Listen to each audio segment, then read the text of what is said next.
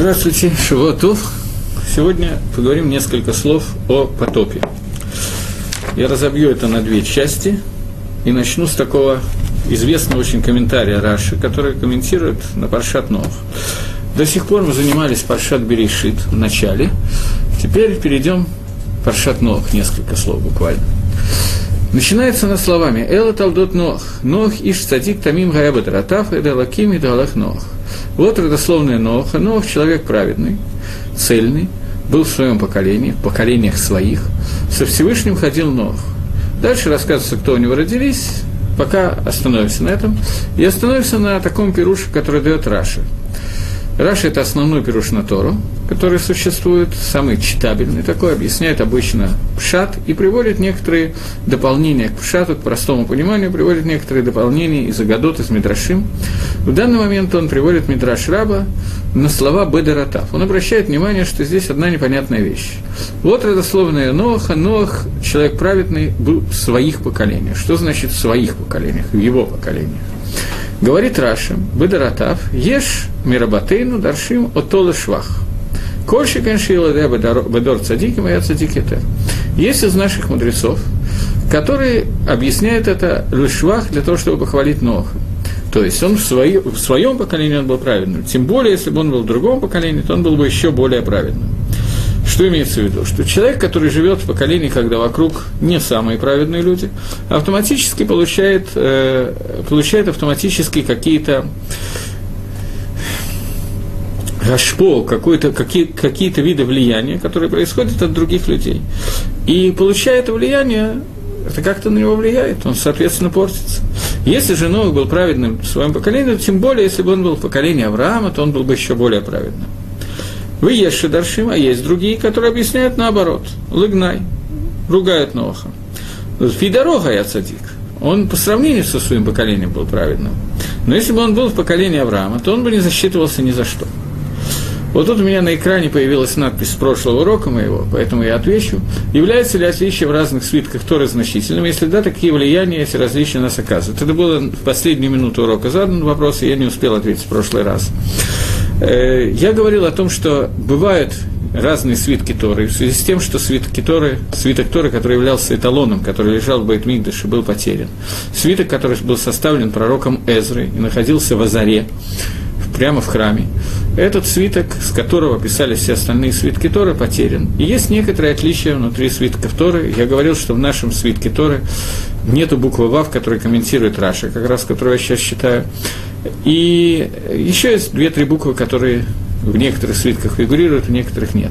Отличия очень незначительные. И прочитав два свитка Торы, если их не сравнивать на компьютере, я думаю, что мы с вами этого отличия не заметим. Но, тем не менее, такое отличие существует. Оно незначительное, и я не знаю, имеет ли это какое-то влияние на нас.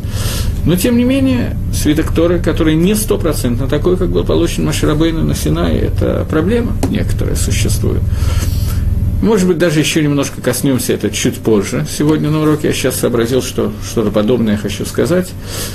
Но пока я ответил четко на вопрос и двинемся дальше. Так вот, есть, наши, э, есть махлокис, есть спор между мудрецами о том, что означает фраза, что Нох был праведным в своем поколении. Имеется в виду, что в другом поколении он бы был еще более праведным, то есть, что Нох, Цадик, Гамур, стопроцентно праведный человек, или же Нох был праведный только по сравнению со своим поколением. В другом поколении, в поколении, где жил Авраам, он бы не засчитывался ни за что, лугай не шахлы клум. Такой вопрос существует, и это махлокис. Спор, который приводит Раша от имени есть шадаршим и есть шадаршим. Есть, которые объясняют, и есть, которые объясняют. Налымайся это махлокис Мидраш Раба между Раби Нехами и Раби Йоханом или Раби Игуд. Махлокис двух Амараем, которые встречаются в э, Мидраш Раба, прямо на этот посук. Теперь я хочу перепрыгнуть и еще один посук прочитать Тори, и тоже прочитать на него Раши, и тоже Мидраш Раба, и потом немножечко связать, как это получается. После того, как Ноах описано о том, что Ноах был праведным человеком, после того, как описано, что у Ноаха было трое детей, они женились и так далее, и вот увидел Всевышний, давайте я, может быть, даже зачитаю этот кусочек, э, Ваелат Ноах шлаша баним от Шема Хама Яфет. И родил Ноах трех детей Шема Хама Яфета. Ватишехеды арец лифны гайлаким, ватимале арец хамас. И было земля истребила всякую плоть на земле, и наполнилась она вся хамасом, наполнилась она вся разбоем, грабежом. Ваэра Лаким, и увидел Всевышний Эдгарец, Вини Нишхатаки, Шхит Коль Басар Дарколя Арец, увидел Всевышний, что земля, она разрушается, потому что разрушила всякая плоть свою дорогу, свой путь на земле. И сказал Всевышний Ноаху, конец всякой плоти пришло, пришел передо мной, потому что наполнилась земля Хамасом, грабежом, Мипнейхем, из-за вас. Вейнену Машхитим Эдгарец, вот мы истребляем землю. А селаха и сделай себе тайву. Сейчас идет описание то, на, что, на чем мне надо на секундочку сосредоточить ваше внимание. Описание того, как надо сделать тайву. Я не буду специально останавливаться на всех деталях тайвы. Тайва – это ковчег. Она не очень понятна, не очень важна сейчас нам на первом этапе. Я хочу остановиться только на конкретных деталях. А селаха тайва цим. Сделай себе э, ковчег из дерева, которое называется гофер название дерева. Киним Таасед это Ива. И намажь его, его, этот его, этот ковчег смолой, с, с, изнутри и снаружи. И вот как сделаешь его. Сделаешь его трехстами локтями длиной, 50 локтей шириной и 30 локтей высотой. Вот теперь предложение, на котором я хочу остановиться. Тогар и Тейва. Сделай это, вот, этой Тейве Тогар. Тейва я даже не знаю, как ее без рисунка рисовать, я просто не могу технически, я не очень умею, поэтому я покажу руками. Верх тайвы был вот, вот так вот, сводился к верху, и наверху образовалась одна ама. Могу попробовать, конечно, нарисовать, но мои художественные способности оставляют желать лучшего. Я не могу нарисовать кораблик, но вот, вот это вот палуба корабля, здесь как корабль, да, это вот будет корабль у нас – паруса, я не буду рисовать и винты. Поскольку сверху шел дождь, то этот корабль был сделан таким образом, что он был сделан конусом и сверху так вот закрывался чем-то. Сейчас мы обсудим чем. Вот это вот закрытие. Это то, что меня интересует. Таким образом, вот эта вот подводная часть корабля, ну, три этажа и так далее, здесь волны, океан, а сверху корабль был накрыт вот таким вот образом, и сверху усеченный, такой вот осеченный конус. Вот это вот усеченный конус, который здесь был, на нем мы остановимся, он называется словом «цогар». Цогар. Цогар – таселаха. Цогар ручной аму надо сделать себе. Я прямо скажу, что неудачно я нарисовал, но, может быть, кто-нибудь даже поймет, что я изобразил. Цогар таасела тейва. Сделай себе цогар вот для этой вот тейвы. Вэлямата халена и сведи ее к величине амы, мило-мало сверху то дальше нам пока не нужно читать. Что такое это слово «цогар»? Сюфтей Хахомин объясняет, что слово «цогар» происходит от, э, от слова «цагараем». «Цагараем» – это означает полдень. То есть «цогар» – это некая некий прибор для освещения. Что это за прибор для освещения? Есть два мнения на эту тему. Сейчас мы их обсудим. Раши объясняет, צהר. Говорит Раши, יש אומרים חלון. Есть те, которые говорят, что это халон. Халон – это окно. Есть, которые говорят, что это обычное окно. ויש אומרים אבן טובה, а есть, которые говорят, что это драгоценный камень, המאירה להם, который им светил. На этом все заканчивается, больше объяснений нету. Таким образом, мы пришли к тому, что есть два объяснения понятия צהר, который мы сделаем, либо окно, либо драгоценный камень. И вопрос, чем отличается окно от драгоценного камня? В чем различие между этими двумя вещами? Окно, бапаштус, простое объяснение, это стекло, Драгоценный камень – это, я не знаю, какие бывают драгоценные камни, какие были драгоценные камни у Ноха, и в то время я не очень разбираюсь в геологии. Но в чем разница между драгоценным камнем и обычным окном? Основная разница состоит в том, что через окно не только проникает свет внутрь, но и я могу видеть то, что делается снаружи. Через драгоценный камень свет внутрь проникает, но я, если буду смотреть, я ничего не увижу, все будет искажено и так далее. То есть в качестве осветительного прибора оно работает – а в качестве окна для того, чтобы смотреть, бинокля, она не работает. И это Махлокис двух комментаторов, которые объясняют, Махлокис тех же самых Раби Игуда и Раби Нехами, которые были на первое предложение. Относительно того, кем являлся Нох. Нох, который был праведным человеком в своем поколении. Имеется в виду именно в своем, в остальных поколениях нет. Или же он был праведен во всех поколениях. На первый взгляд, и когда читаешь Раша, эти два махлокиса никак не связаны, эти два спора не имеют ничего общего между собой. Но нашими форшем, наши комментаторы объясняют, какая связь между ними, и мы сейчас с вами попытаемся эту связь уловить, увидеть. Итак, основное предназначение Цогара – окна для того, чтобы освещать чтобы солнце, солнечный свет проникал внутрь, и можно было видеть то, что находится внутри ковчега. Вопрос, спор в другом. Мог ли Нох видеть то, что делается снаружи, или не мог Нох видеть то, что делается снаружи? От чего это зависит? Сейчас мы на некоторое время оставим в покое Ноха и перепрыгнем через несколько поколений к другой истории, которая произошла в городе Сдоме. Сдоме и Амора, два известных города, в которых произошло разрушение, когда Акодыш Барагу Всевышний разрушил пять городов, которые были в долине Сдома и Амора, в связи с тем, что они извратили свой путь и так далее, и спас Лота со своими дочками. На самом деле он спасал Лота со своими дочками, со своей женой. Но, как известно, жена оглянулась и превратилась в столб соли, умерла, и нужно попытаться понять, с чем это связано. Очень приблизительно, мы не будем входить в детали этого вопроса. Лот был племянником Авраама, который жил в городе Сдоме, и вот Всевышний посылает своих малахим, своих посланников, ангелов для того, чтобы разрушить Сдом и для того, чтобы спасти Лота, племянника Авраама. Лот получает распоряжение выйти, и он бежит на гору, где он селится для того, чтобы там остаться уже жить, зная, что с доме Амора сейчас будут разрушены. Он берет с собой двух дочек, двое женихов Лота отказались идти с ним, и жена Лота, которая тоже идет вместе с ними. Лот получает распоряжение не останавливаться и не оборачиваться, чтобы не видеть, как Всевышний разрушает дом. И он выполняет это распоряжение, его дочки тоже выполняют, но жена нет. Жена оборачивается, смотрит и видит, как разрушается город с дом, и в этот момент момент она умирает. С чем это было связано? Когда Акодыш Бургу Всевышний наводил потоп, равно как и когда он наказывал жителей из дома, разрушал с дом, и то, и другое было связано с понятием, которое называется, по-моему, мы в прошлый раз немножко обсуждали эти понятия, Медат Гадин, мера суда. Мне так кажется, что я в прошлый раз об этом говорил. Мера суда, мера суда, которую Всевышний сейчас проявляет в этом мире – и мера суда, которая не может выдержать этот мир, поскольку когда Акодыш Брагу, когда Всевышний управляет миром мерой суда, то, то таки плохо, нам таки тяжело. И вот человек, который является стопроцентным праведником, стопроцентным, он может извлечь для себя какие-то уроки в тот момент, когда видит, как мир управляется атрибутом суда. Другой человек просто не выдерживает. То мнение, которое говорит о том, что Нох был праведным в своем поколении, и тем более, если бы он был в поколении Авраама, он был бы еще более праведным, означает, что Нох – это человек, который называется Цадик Гамур, стопроцентный праведник. Праведник, у которого нет никакого изъяна, и он может вынести какие-то уроки и увидеть, что происходит с миром в тот момент, когда Всевышний воздействует на мир Бумидат один. Второе мнение, которое говорит, что если бы Новый был в поколении Авраама, он был ло гаяних шафлы клум, то он бы не засчитался ни за что. Говорит о том, что Новый был праведен для своего поколения. В поколении, где все остальные расшоим, он был достоин спастись.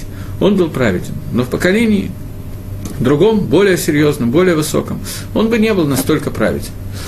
Это мнение считает, что праведности Ноха было достаточно для того, чтобы было спастись, но он не смог бы вынести никакие уроки, если бы он понял, увидел бы, как Медад один, как мера суда владеет миром.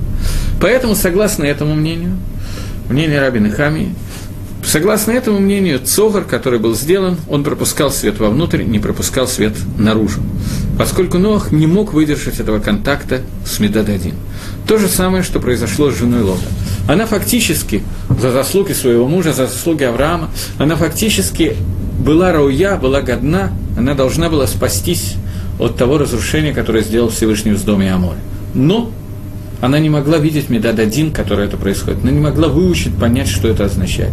Поэтому она погибает в то время, когда она обернулась. Таким образом, просто интересно, я хотел, это не, не будет иметь прямого отношения к рассказу о потопе, я просто хотел немножечко показать такой интересный момент. Два махлокиса, которые на первый взгляд совершенно разные, а лымайса касаются друг друга. Теперь я хочу еще одну вещь на эту же тему вам рассказать, а именно, был такой человек, которого звали Моисей Машарабейн. Там слышали из общих соображений. Машарабейн – человек, через которого была дана Тора, и человек, который э, его праведность не вызывает сомнений. Про него не было написано, что он был праведным в своем поколении. Это не вопрос. И вот Маширабейну в определенный момент времени, я сейчас не буду говорить, почему именно в этот момент это произошло, Мошерабейну увидел, определил, что происходит некая вещь, которая называется этрацон. Время, которое желанно Всевышнему. Он понял, что он может попросить у Всевышнего нечто большее, чем, чем он просил до сих пор, и, может быть, это получит. И тогда он обращается к Всевышнему с такой просьбой. «Тирели эт квадеха, покажи мне свой ковод, раскрой мне свою славу». Отвечает Всевышний, «Лои рени гаадам вахай». Не может увидеть меня человек и остаться в живых. И Всевышний не показывает себя Маширабейну, но говорит ему, что частично твоя просьба может быть исполнена. Говорит Всевышний, ты зайдешь в такую-то пещеру. Кстати, пещера – это очень необычная пещера. После того, как в ней скрывался некоторое время Маширабейну, после этого в ней скрывался через много лет после этого пророк Ильяу, Ильяу Анави, про которого вы наверняка слышали, есть много песен про него тоже скрывался в этой же пещере. И вот Маширабейну заходит в эту пещеру, Всевышний закрывает эту пещеру так, что он ничего не видит, и говорит, что ты услышишь, как я прохожу мимо, только не спрашивайте меня ни письменно, ни устно, что означает «я прохожу мимо», что сказал Всевышний, я понятия не имею. После того, как Всевышний прошел, он раскрыл эту пещеру и дал Маширабейну увидеть свой затылок сзади, а спереди ты меня не увидишь, только Миахарай, говорит Тора. Это прямо написано в письменной Торе, Торе Шебихта, и увидит Маше Всевышнего Миахора, Амили Лифанаф Лора. И Мидраш говорит о том, что Всевышний показал Маше Рабейну узел от тфилин, которые у него были мы знаем, что мы надеваем две, два тфилина. Тфилин шельят и тфилин шельрош. Тфилин шельят – это ручной тфилин, который надевается на левую руку. Правша надевает на левую, левша на правую руку. Сюда надевается коробочка, наматывается. Головной тфилин надевается вот сюда, вот между, в месте, где кончают расти волосы. Вот сюда вот надевается тфилин. И такая арцуя, такой ремешок, который идет сзади. И сзади есть узелок на затылке. Узелок, на котором держится эти тфилин, который держит эти тфилин. Так вот, Маширабейну увидел тфилин Всевышнего. Головной тфилин Всевышнего, узел, который был сзади. Это то, что Маширабейну дано было увидеть. Понятно, что это абсолютно непонятно, о чем идет речь, это я даже не попытаюсь близко объяснить, но когда мы говорим про Мидраш, я уже, по-моему, вам говорил, не помню точно, то мы стараемся не, не понять, как это произошло и что именно нам показали, все равно не поймем, бесполезно, а мы пытаемся понять, что из этого мы можем выучить. То есть, что нам хочет Тора рассказать, чтобы мы вытащили для себя, какую информацию и о чем информация к размышлению, которая нам дается, о чем она. Тфилин, узел Тфилин Всевышнего состоит из э, двух рцот. Рцо – это ремешок, который идет справа и с левой стороны. Они переплетаются, их определенным образом завязывается, там завязывается буква «далет» из этого ремешка, и потом они спускаются направо и налево. Правая сторона всегда соответствует медат хесед, медат бесконечного добра, и левая медат гадин. Узел, который переплетается в твилин, это то, как соединяется медада хесед и медад гадин Всевышнего, мера добра и мера суда Всевышнего, в тот момент, когда Всевышний воздействует на этот мир. Это то, что было дано увидеть Маширабейну. Нам не было это дано, но мы, по крайней мере, знаем, что это технически остается возможности человека на уровне Маширабейна увидеть. Таким образом, Маше, который попросил увидеть, ему показали, как Медадин соединяется с Медатарахами. Ноаху – это махлокис, это спор. Видел ли Ноах воздействие Медададин во время потопа или нет? Это махлокис об уровне Ноаха внутри поколений и о том, что такое цогар, о котором идет речь. Это Маамар Музгар – это тема, которую я просто хотел как введение к потопу закончить. Теперь мы начнем разбирать немножечко другие вещи, связанные с потопом. Может быть, нам еще придется к этому вернуться, а может быть и нет. Сейчас мы прочитаем такой кусочек –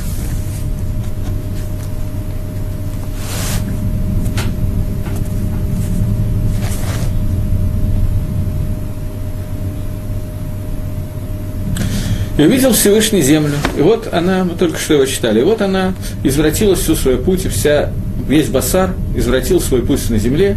И сказал Всевышний Ноху, что пришел конец всей плоти передо мной, потому что земля наполнилась всякой гнусностью. И вот я истребляю землю. И вот я привожу потоп на землю, мабуль, потоп на землю, для того, чтобы истребить всю плоть. Верох хай метаха шамай. И все живое, дух живой, который под, э, под небесами. В качестве вопроса мне написали слово, слово «шалом», я отвечаю взаимно. Э, Так вот, здесь есть интересный такой момент. Когда мы говорили про Адама и Хаву на прошлых занятиях, про Адама и Еву, как в русском переводе говорится, то мы говорили о том, что Всевышний создал э, этот мир, и внутри этого мира создал человека, который был создан по, подобию, по образу и подобию Всевышнего. Бецелмейну кидматейну. То есть Тора вводит такое понятие целым элаким – образ Всевышнего, я не знаю, по образу Всевышнего, я не знаю, печать Всевышнего, я не очень точно знаю, как, как лучше слово целым перевести. Печать, образ, может, мне кто-то подскажет. Образ. образ, печать, и то и другое годится. Я не могу подобрать иногда слово для перевода, если кто-то подскажет, то можете написать. Слово целым, как образ по образу Всевышнего, по подобию Всевышнего. Подобие – это кедматейн, в целом это именно образ Всевышнего. И надо понять, в чем выражается этот образ Всевышнего, в чем выражается наше подобие Творцу. Э, естественно, что все ответят на этот вопрос одинаково, здесь э, на первый взгляд нет никакого вопроса. Речь идет о свободе выбора, что животные и все творения, которые существуют на Земле, они не имеют свободы выбора. Максимум, что может выбрать ослик, ему пойти налево и покушать или направо и покушать. Это максимальная свобода выбора, которая у него есть, но в любом случае все кончается тем, чтобы покушать. Я не говорю, что у людей нет этой свободы выбора, тоже есть. Но у людей есть еще что-то, немного больше свободы выбора или много больше свободы выбора. И это наша свобода свобода выбора, из нее вытекает то, что мы можем становиться шутафим Всевышний, сотрудниками, компаньона Всевышнего в творении мира. И в первую, в первую очередь, чем это выражается? Это выражается в том, что мы, мы обладаем каким-то разумом. Разумом, отличным от разума животных. Неважно сейчас, в чем он выражается, и понятно, в общем, что чем больше разума, тем человек больше может выбрать, и в худшую, и в лучшую сторону. И понятно, что Грибоедов уже это описал под названием «Горе от ума» и так далее. Но, тем не менее, разум, который есть у человека, он афальпихен, несмотря ни на что, он то, чем, то, что определяет нашу свободу выбора. Таким образом, Легавин велеаскиль – это то, что было создано в человеке, умение разуметь умение мыслить – это то, что определяет целым Элаким. С помощью нашего разума мы получили одну из самых больших мецвод, не одну из самых больших мецвод, самую большую митсву, которая существует, Дехайну, а именно митсву Лимут Тора. Изучение Тора. Человек не в состоянии учить Тору, если у него нет ума. Когда он есть, тоже тяжело, но как-то можно справляться. Чем больше, тем легче. Так вот, заповедь Лимут Тойра – это заповедь, которая дана нам только после того, не сейчас, не во время Ноаха, не во время Адама Решона. Это заповедь, которая была нам дана во время, когда евреи вышли из Египта. Я думаю, что все знают, что выходя из Египта, нас выходило 600 тысяч человек, и 600 тысяч человек, взрослых, мужчин от 20 до 50 лет, добралась до горы Синай, стояла у горы Синай, и все вместе сказали фразу на Асева Нишма, сделаем и услышим, и все вместе услышали заповедь Творца и получили то. Вопрос, который здесь, это не вопрос, это на самом деле ответ на вопрос. Известно, что Акодыш Бару не мог дать Тору, что значит он не мог, я не знаю, он мог все, но замысел Всевышнего состоял в том, чтобы дать нам Тору только в тот момент, когда у нас будет эти 600 тысяч человек, Шишим Рибуа. До того, как были Шишим Рибуа, Акодыш Бару не хотел нам дать Тору. До того, как есть 600 тысяч обязанных учить Тору людей, Всевышний не давал нам этой Торы. Почему? Те из вас, кто молится или знают понятие молитв, знают, что одна из таких очень важных молитв, которой мы молимся с утра, это брахот на Тору, который мы благословляем каждое утро. Ашер Бахар Бан Миколя Амин Ванатан Тора, тот, который выбрал нас из всех народов, дал нам Тору. Мы молимся Всевышнего Ватен Келкейну Батаратеха и дай, дай наш, нам наш удел в Твоей Торе – мы просим Всевышнего получить удел в Торе Маширабейну, в Торе, которая была дана через Маширабейну. И здесь интересный момент. Мы просим Хелкейну, наш удел. Говорят нашими форшем, что у каждого из этих 600 тысяч людей, которые вышли из Египта, был свой Хелек Бетойр. Что это значит? В Торе Шибиктав насчитывается 600 в письменной Торе, насчитывается 600 тысяч букв. Каждая буква соответствует одному из вышедших из Египта людей. То есть есть 600 тысяч корней, основ, которые должны были получить каждый свой хелек батара. Каждый должен был получить свой удел в этой Торе.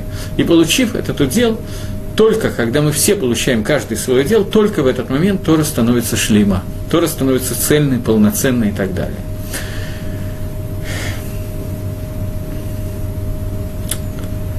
Приведем это на каком-нибудь примере, чтобы это было проще – Каждый день и каждую секунду мир может существовать только поскольку есть люди, которые учат Тору. Если бы был один день, когда ни один человек не учил Тору, то мир не имел бы смысла существования, ни малейшего. И вот есть даже такое мнение, что Америка была открыта некоторое время назад, и там время идет совершенно иначе, чем у нас. У нас день, у них ночь и так далее. Таким образом, в то время, когда у нас ночь, там день, и там могут учить евреи Тору. Что до, до того, как мы, была открыта Америка, и мы находились на значительно более высокой ступени, мы учились дни, днями и, ночами, и ночами постоянно, всегда были люди, которые постоянно учили Тору, поэтому не было необходимости в том, чтобы часть евреев переселились куда-то на другой конец света. Сегодня нам нужны разные часовые пояса для того, чтобы не было ни секунды, когда мир останется без изучения Торы.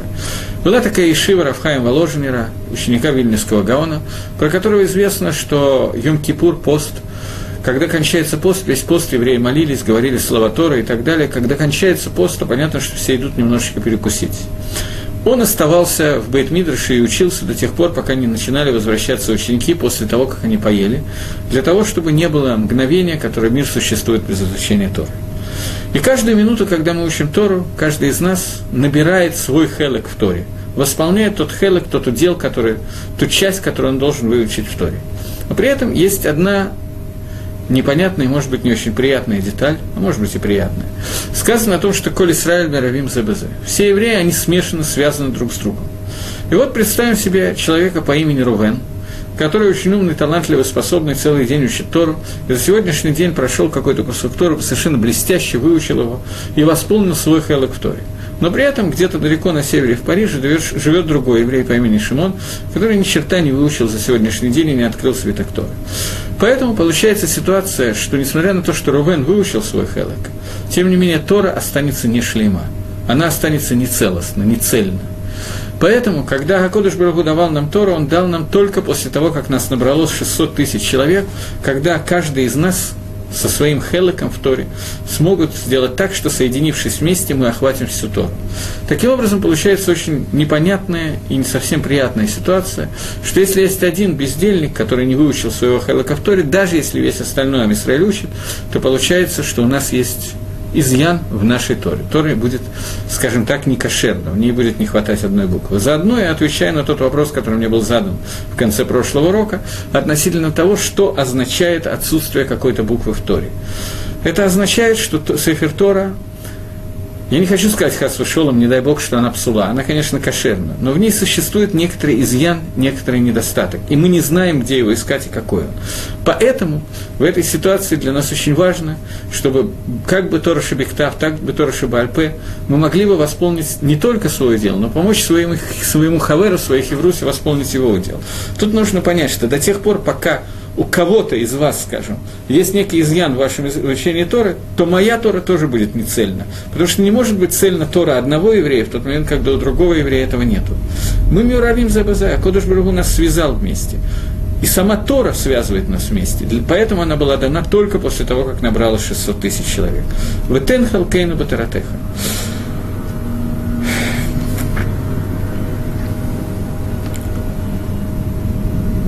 Но Вернемся сейчас ненадолго к Ноху. Нох, который был праведным человеком в своем поколении.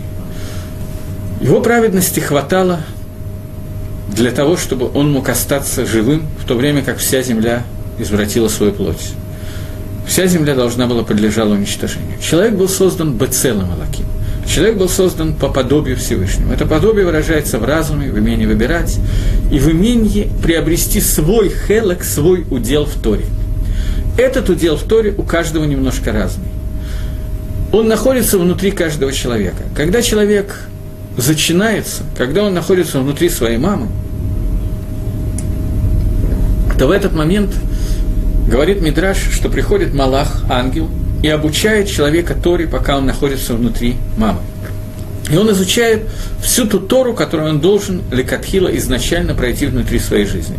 Когда он рождается, Митраж красочно описывает, как он получает по физиономии от этого ангела или от другого ангела, и тут же забывает все, что он выучил. И потом ему достаточно легко учить Тору, относительно, надо сказать, в связи с тем, что ему надо выучить то, что он уже когда-то знал, просто сейчас забыл. Ему, каждому из, него, из евреев, надо пройти ту часть Тору, которую он выучил. Поскольку я предвижу возможные вопросы, то я сразу отвечаю, что женщины учат те части Торы, которые они должны знать, у каждой из них свой хелек. Неевреи учат ту Тору, которая принадлежит им, поскольку существует семь заповедей сыновей Ноха, существуют заповеди, которые им необходимо делать, поэтому у них есть свой удел Тора. Поэтому каждый из них должен этот удел Торы знать. Я не имею в виду, что мы не должны каждый знать всю Тору. Имеется в виду всю Тору. Удел в Торе – это какое-то свое восприятие, свое понимание, какие-то свои накудот, свои детали, которые присущи только тебе одному. Но вообще митсва на каждом человеке знать всю Тору целиком. Как это возможно сделать, я пока не в курсе. Но говорят, что возможно. Двигаемся дальше. Поскольку у каждого человека внутри него заложено то, что он будет знать всю свою Тору, возможность, свой удел, свой кусочек Тору, то этот кусочек находится внутри него, бифним, внутри него. Поэтому этот кусочек отражается на лице, которое называется паним. Паним – это лицо, пним – это внутренность. Это одно и то же слово. Лицо человека отражает то, что находится у него внутри. Поэтому нету двух человек с абсолютно одинаковыми лицами. Лица людей разные, потому что человек создан бецелым и лаким. И у каждого немножечко свой целым, немножко отличающийся друг от друга. Поэтому, несмотря на то, что обычно у всех есть два глаза, два уха, один нос, один рот и некоторое количество зубов по-разному у каждого, то, тем не менее, Афальпихем, несмотря на это, человек отличается друг от друга, и это можно увидеть. Я приведу вам пример. Пример из Гемора, из Талмуда. Одна из очень тонких таких вещей, которые очень тяжело всегда знать, э, какой-то вопрос появился. Одна из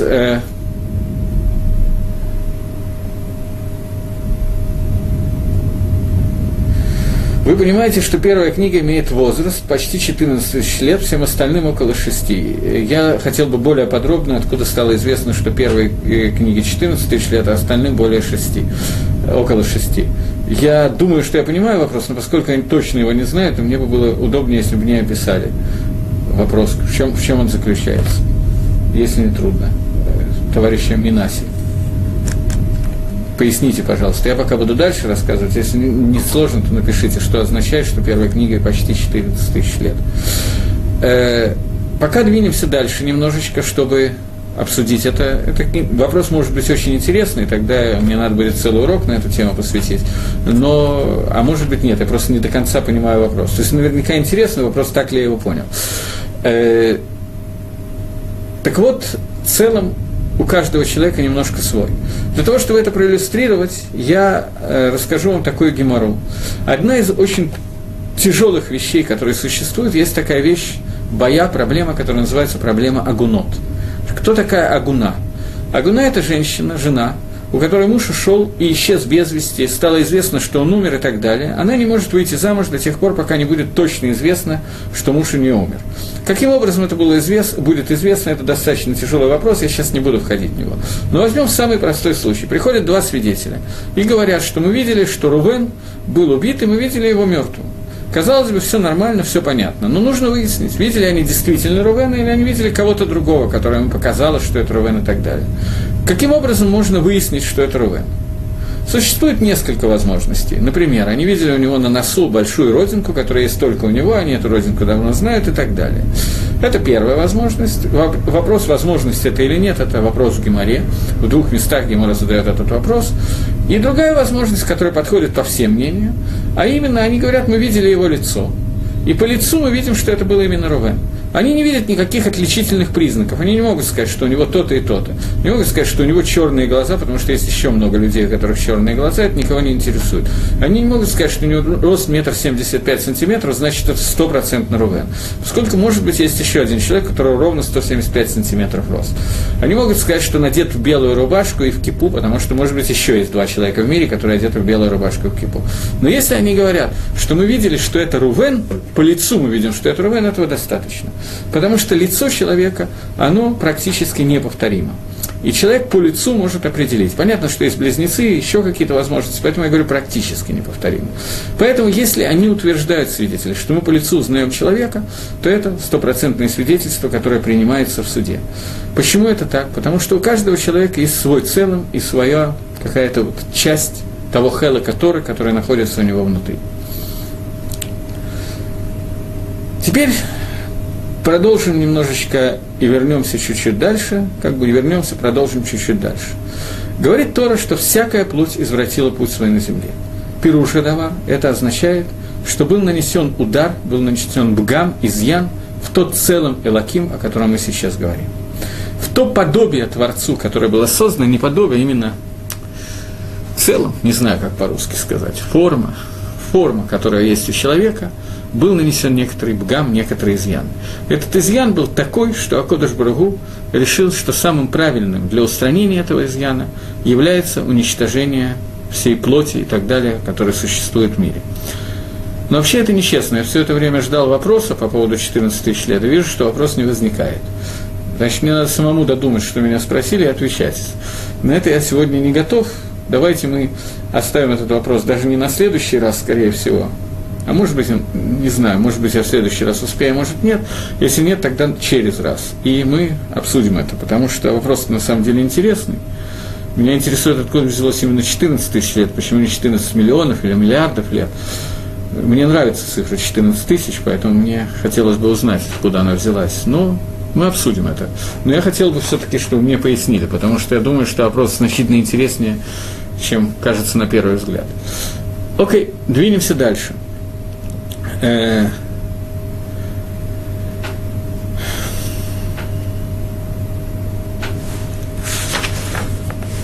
Существуют такие два понятия, из которых создан в общем весь мир. Понятие, которое называется материал, хомер, и понятие, которое называется цура. То, что я сейчас рассказываю, я взял из книг Магарали из Праги. В Магарале из Праги, наверное, люди слышали наверняка почти, слышали вещь, которую никто не знает, была на самом деле или нет, слышали, что он сделал некое существо под названием Голома. Эта вещь неизвестная, сделана или нет, сам он ее не описывает, но а, такие рассказы существуют. Магараль был один из очень серьезных ученых, и он немножечко, как я не знаю точно, как это сказать, привел комментарии на э,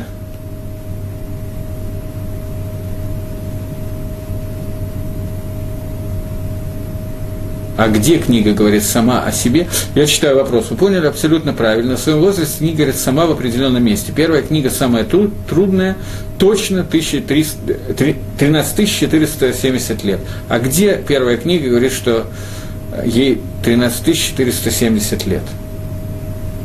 Я такого места не знаю точно, так вот прямо, даже примерно. Я почти бы с этим согласился, но Скажем так, я могу объяснить, что имеется в виду, если затронуть один комментарий Рамбана на это место. Но меня это займет некоторое время. Я не знаю, вряд ли я сегодня успеваю, потому что я бы хотел сейчас немножко о другом поговорить. Может быть, в следующий раз мы на эту тему поговорим. А может быть, я даже думаю, что я в следующий раз тоже я хочу вначале закончить потоп, а потом, если возник такой вопрос, мы вернемся к этому. Поскольку я сейчас объясню, в чем вопрос. Вопрос связан не только с возрастом первой книги. Вопрос связан, можно связать с существованием костей динозавров, бронтозавров, мамонтов и так далее и который насчитывается миллионы, миллиарды, я не знаю точно сколько лет, можно связать с радиоактивным анализом водорода и так далее, который тоже насчитывает невероятное количество лет. При этом Тора утверждает, что все сначала со слова «берешит» до сегодняшнего дня прошло меньше шести тысяч лет. Поэтому э, каким образом это объяснить, на эту тему есть несколько объяснений, которые существуют. И я бы, в общем, совершенно не против на эту тему поговорить, но поскольку интересно, откуда взялась цифра 13470, мне очень понравилось, я с ней практически согласен. Но мне она очень понравилась, поэтому я хотел, где Самотора в определенном месте это говорит. Но пока я двинусь дальше, пока я не готов, не то, что я не готов, я просто тогда уйду в сторону и не смогу ответить на те вопросы, которые меня сегодня интересуют. Но вопрос хороший. Э, вернемся к нему, Блинедер. Так вот, э, о чем я до этого говорил, надо только вспомнить, собраться с мыслями. А, я уже сказал о том, что Магараль из Праги вводит такие два термина, и мы сейчас попытаемся их объяснить и с их помощью немножечко проанализировать некоторые вещи. Термин, который называется хомер, и термин, который называется цура. Хомер, переведем это на русский язык словом материал, материал, из которого что-то лепится, и цура – это форма, которую придают материалу. На самом простом примере есть глина, которую мы набираем. Из этой глины мы делаем какую-то форму, сделали кувшин, после этого обожгли кувшин, и этот кувшин будет держать эту форму до тех пор, пока мы его не разобьем. Цура – это форма, которая приобретается в дальнейшем. Материал – это то, что создано. А Кодыш Баругу создает этот мир в виде хомера, материала, для того, чтобы этому материалу мы являемся, которые являются шутфим, компаньоны Творца могли придать какую-то форму. В первую очередь, я говорю сейчас не про глиняный кувшин, а про кувшин, не знаю точно из какого материала органического сделанный, который называется человек. Человек создан таким образом, когда он рождается, он имеет свою форму очень относительно. Он весь из себя материал. Я имею в виду сейчас, конечно, не физические основы человека, а его духовные основы. Дерегага, физически тоже человек может изменить свою форму, накачать мускулы, сесть на диету и так далее, и так далее. Но это мелочи. Я сейчас говорю о духовной сущности человека. Человек должен приобрести себя, то есть создать самого себя, придать себе какую-то форму. Он создан таким образом, что его форма абсолютно не готова. Он должен себя менять, он должен себя создавать, созидать. И вот это вот созидание, это приобретение того целого Элаким, для которого он создан. Приобретение того Хела, который, для которого он создан.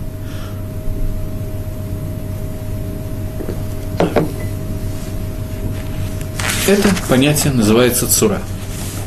Теперь мы говорим о том, что всякая земля устранила, э, всякая плоть извратила свой, свой путь на земле.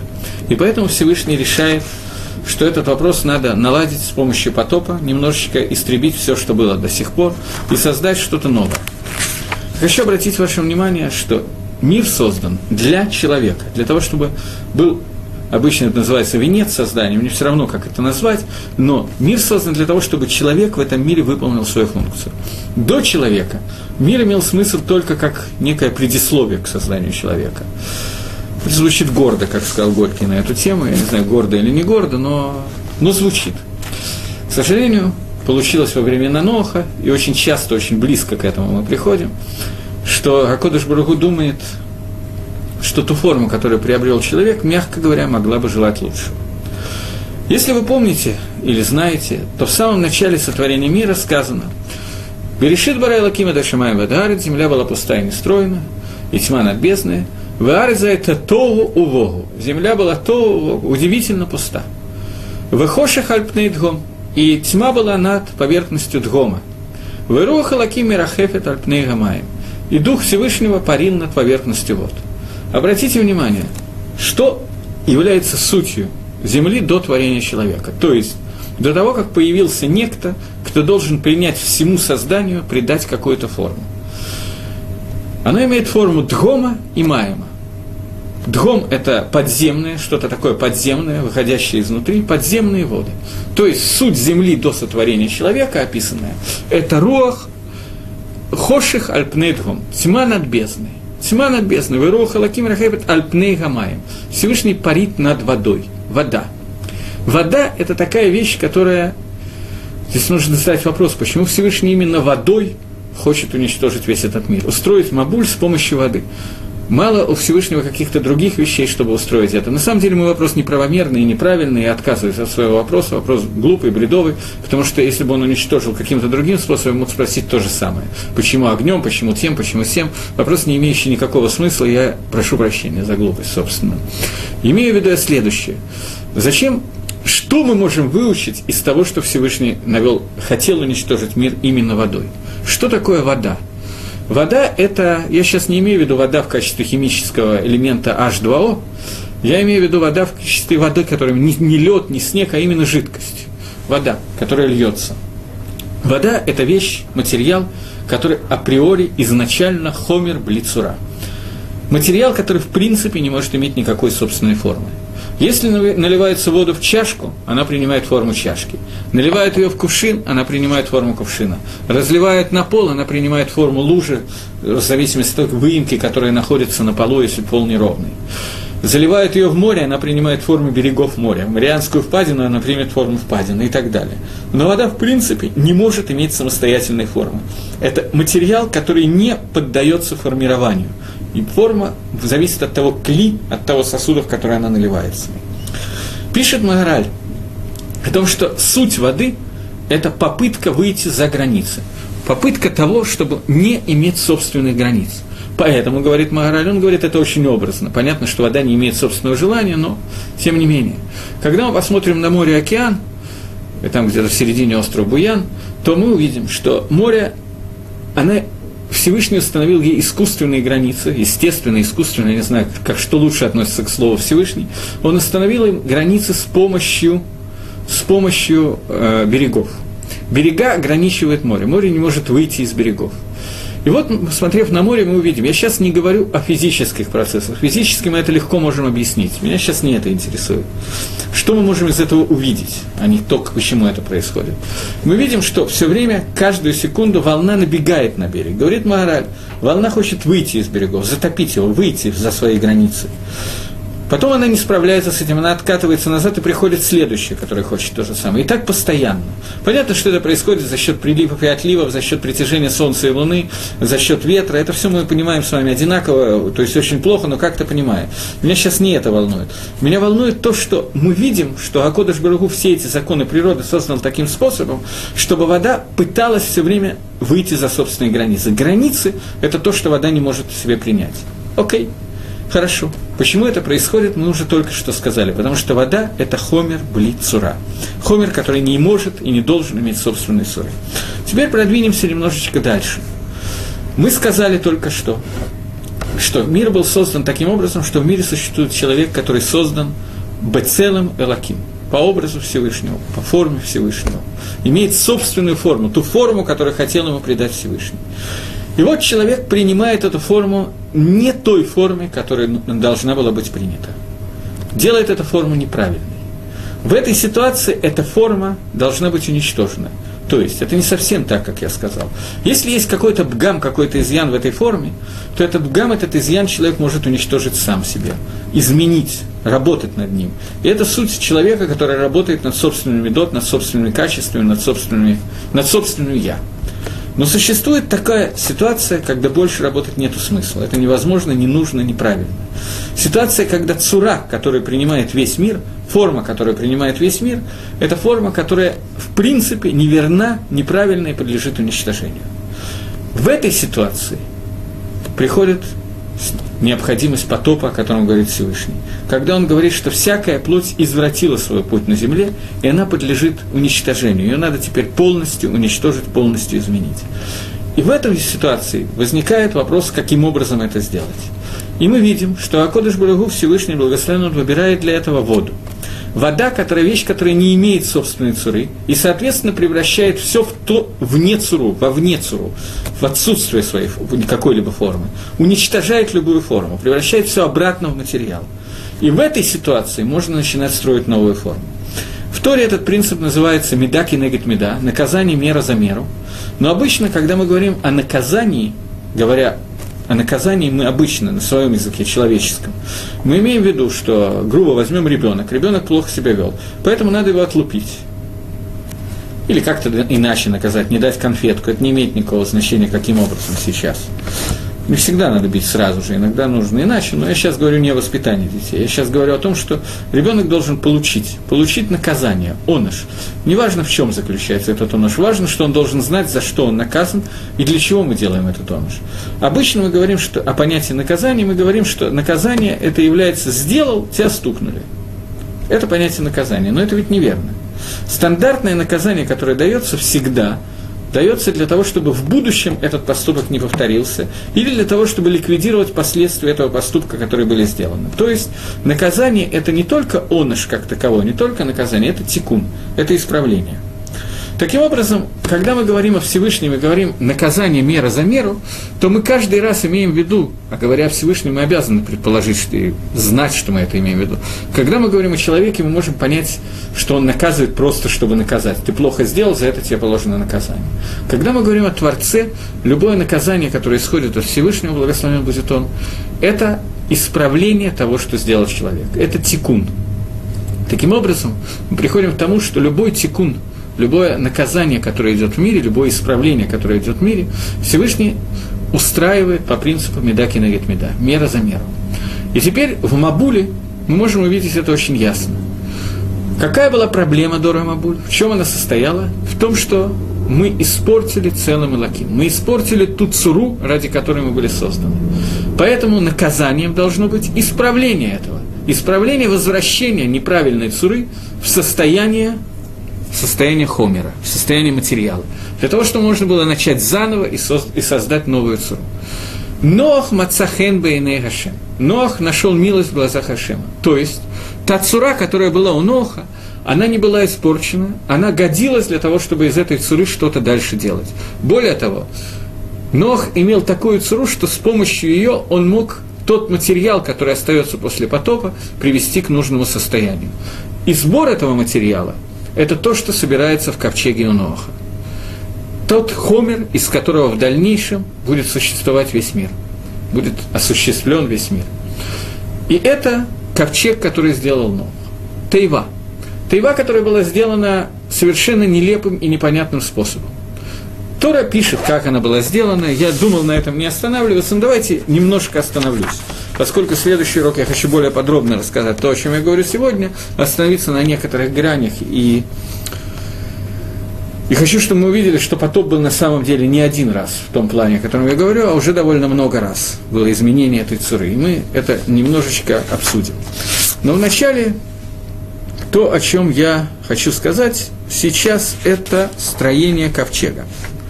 И сказал Всевышний Ноху, сделай себе тайва, сделай себе ковчег. Эцей гофер, сделать ты должен из определенного материала, эцей гофер. Киним тасе, сделать ты его должен из киним, из таких досок, я не знаю, как это правильно сказать, бревнышек, э, сделать, и об, обсмоли его изнутри и снаружи смолой. И вот как сделай его. 300 локтей его длина, 50 локтей его ширина и 30 амот его высота – 30 локтей высота. Нам даны четкие размеры тывы, которые на самом деле достаточно небольшие. Даже если мы предположим, что у Ноха были очень большие локти, значительно больше, чем у нас, это, скорее всего, так оно и было, то, тем не менее, это 300 локтей длины. Даже если мы умножим это на 5, то это получится не так много. Полторы тысячи локтей, я не знаю сколько. Но локоть сегодняшний – это примерно полметра. Значит, если измерять сегодняшними локтями, это наверняка неправильно, но тем не менее, это очень конечный и очень небольшой корабль, такой небольшой крейсер, я не знаю, какого он сегодня размера, океанский корабль, трехэтажный и так далее. Но туда нужно было вместить совершенно невообразимое количество животных, включая слонов, жирафов и так далее. То есть, другими словами, что я хочу сейчас сказать? Я не хочу уходить от этого вопроса. Я считаю, что мы обязаны понимать, что это вещь, которая выходила за пределы Дерехтева выходила за пределы простого понимания законов природы. Другими словами, я хочу сказать, что в Тайву она включила в себя много больше, чем по законам природы, размером она могла в себя включить, и Тора этого не стесняется, она об этом сообщает нам. Говоря о том, что место, из которого в дальнейшем произойдет весь мир, надо понять, сейчас весь мир уничтожается. Все, что осталось от мира, это Тайва. Это маленький кораблик, который будет плавать по морю в течение года, а потом из него произойдет весь мир. И вырастет вот все, что мы сейчас видим.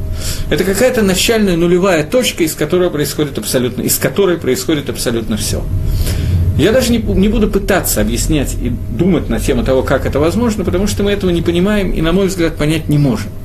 Но увидеть, что Акодыш Баругу сконцентрировал все в одно место для того, чтобы от Ноха сейчас произошел весь мир, и Нох сейчас придал этому материалу правильную форму, это мы можем выучить отсюда, это можем мы увидеть в этом месте.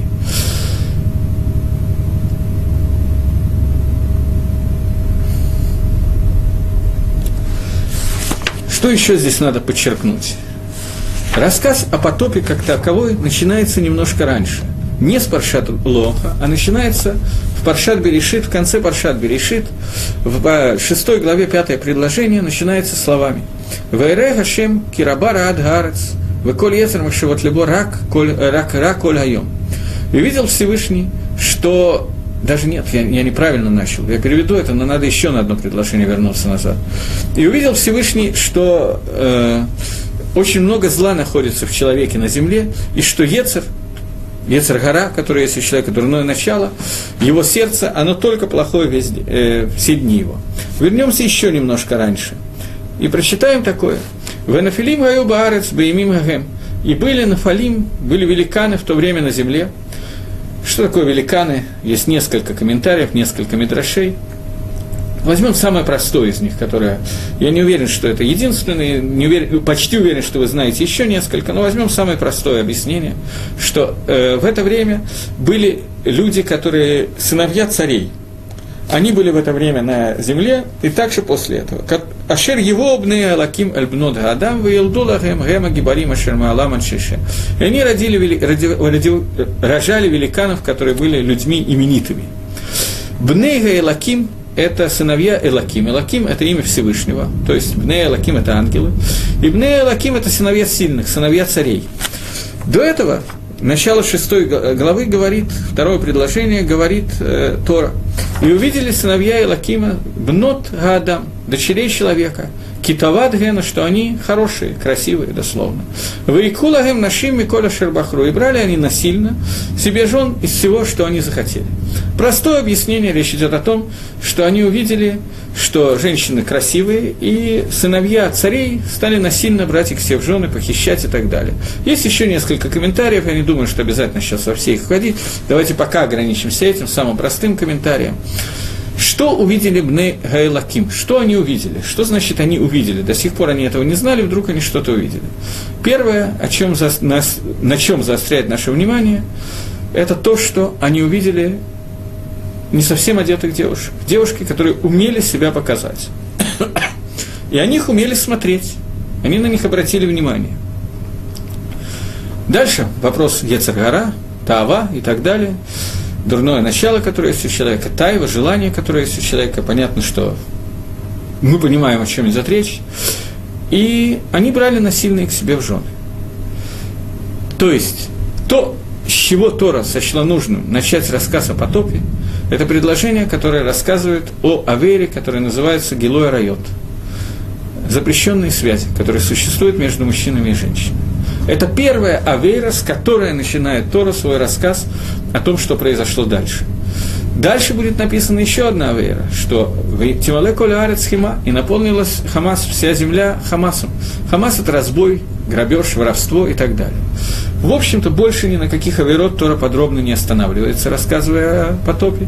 И получается, что основные две аверы, из-за, которого, из-за которых Всевышний навел потоп на землю, то есть в свете того, о чем мы сейчас с вами говорили, основные две проблемы, из-за которого изменилась целым Элаким, который был в человеке, из-за которых изменилась та цура, форма, которую человек должен был себе создать, а создал другую, это Тава – желание к неприкрытому постоянному получению удовольствий, в том числе запрещенных удовольствий, и воровства, которое, в общем, исходит из того же корня.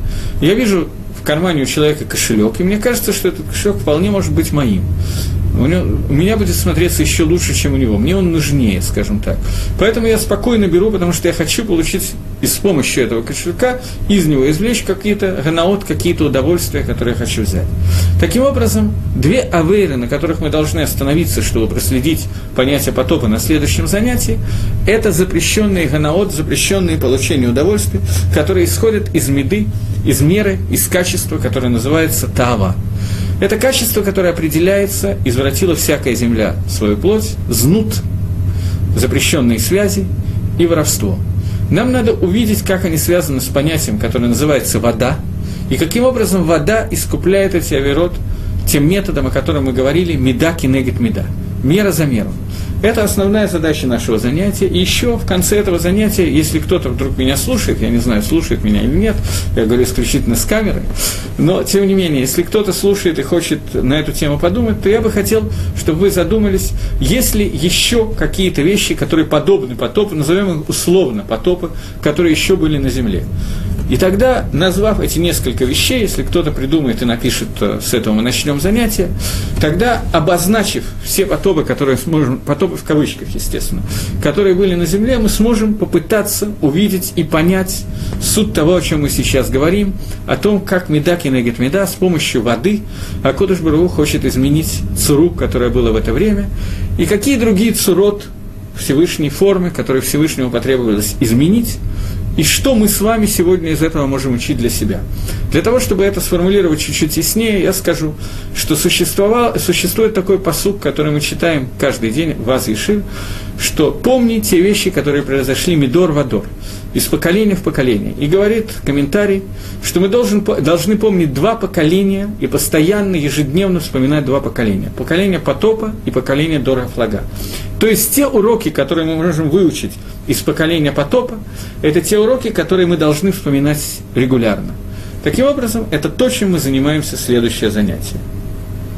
Все, до новых встреч в эфире.